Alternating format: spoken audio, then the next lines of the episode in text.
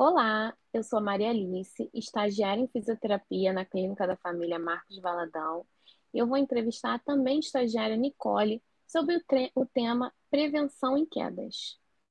É fato conhecido de que há um aumento do número de idosos no Brasil e de que esses indivíduos sofrem alterações sensitivas que aumentam o risco para quedas e que elas estão entre as principais causas de incapacidade e dependência em pessoas acima de 60 anos. Nicole, você pode falar um pouquinho mais sobre isso? Oi, gente, claro. Bom, as quedas entre as pessoas idosas são um dos principais problemas clínicos e de saúde pública por causa do alto número de casos, né? E elas podem trazer sérias consequências, tanto físicas quanto psicológicas, o que inclui é, fraturas, principalmente de fêmur, hospitalizações, medo de cair novamente, restrição da atividade, declínio funcional e até a morte. E existe o Dia Mundial da Prevenção de Quedas, que é o dia 24 de junho, e ele foi criado pela Organização Mundial da Saúde, que é a OMS, para alertar sobre os riscos de quedas para as pessoas de todas as idades, mas principalmente as idosas. A queda, ela é um acontecimento bastante comum e sério, né, entre os idosos, mas que podem ser evitáveis. Nós temos que estar sempre atentos a esses eventos porque eles podem sinalizar o início de fragilidade ou uma doença aguda. E aí existe uma estimativa que é o Instituto Nacional de Traumatologia e Ortopedia, que há uma queda para um em cada três indivíduos com mais de 65 anos, e que um em 20 dos que sofreram uma queda sofram uma fratura ou precisem de internação. E aí, essa estimativa ela aumenta entre os idosos com mais de 80 anos. Cerca de 40% cai a cada ano que passa. E os idosos que moram em asilos e casas de repouso, a frequência de quedas é de 50%. A prevenção de quedas ela costuma ser difícil por causa dos diversos fatores né, que a predispõe, mas não é algo impossível. Você falou desses diversos fatores que predispõem à queda. É, quais são os que fatores são esses? Você pode falar alguns deles?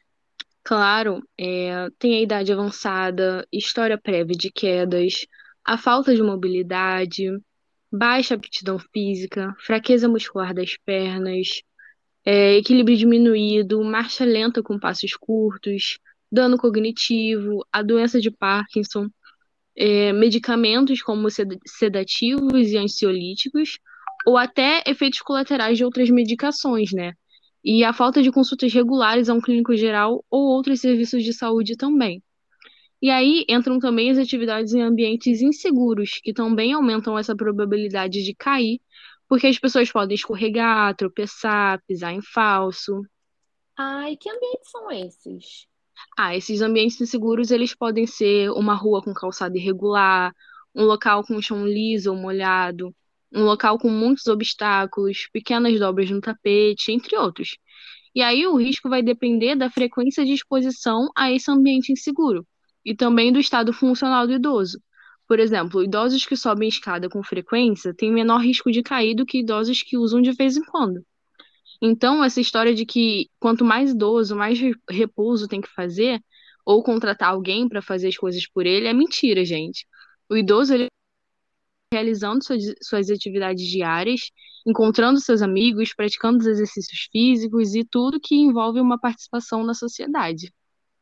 Ah, é verdade. Isso é uma realidade, né? A gente tem aquele mito de que a pessoa idosa tem que ficar em casa, só descansando, Exatamente. não fazendo esforço, e na realidade não é bem assim, né?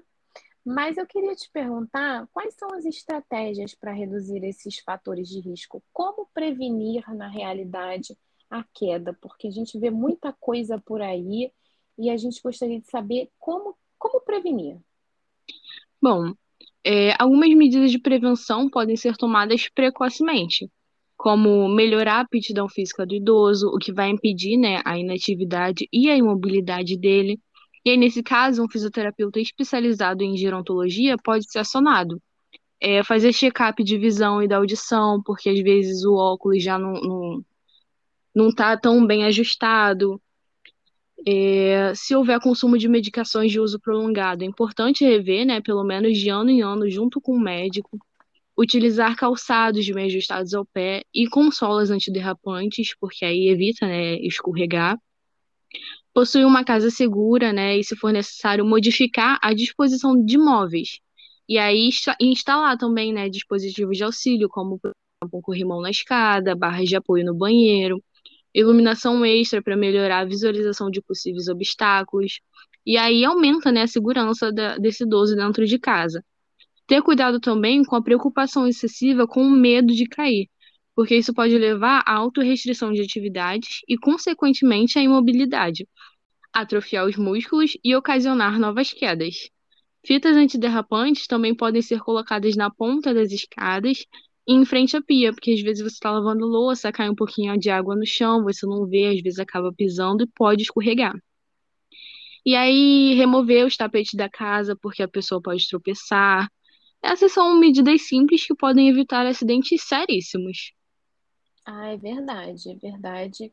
Realmente são medidas que podem ser aplicáveis por qualquer pessoa, né, dentro de casa, com atenção e muito importante isso que você falou, a restrição, né? Tem pessoas que têm muito medo de cair, muito medo, e acabam deixando de fazer coisa, acabam deixando de ir à rua, acabam deixando de subir ou descer uma escada. E isso é prejudicial, né? Pois Mas, é, olha... o, o pãozinho é, é importante lá comprar seu pãozinho, seu remedinho, tudo é legal você fazer, não deixe de fazer nada. Isso aí. Mas olha, a gente está chegando ao fim. Eu gostaria de agradecer imensamente a você, Nicole, por, essa, por essas informações tão valiosas e preciosas. E você gostaria de deixar algum recado final para quem está em casa assistindo, escutando?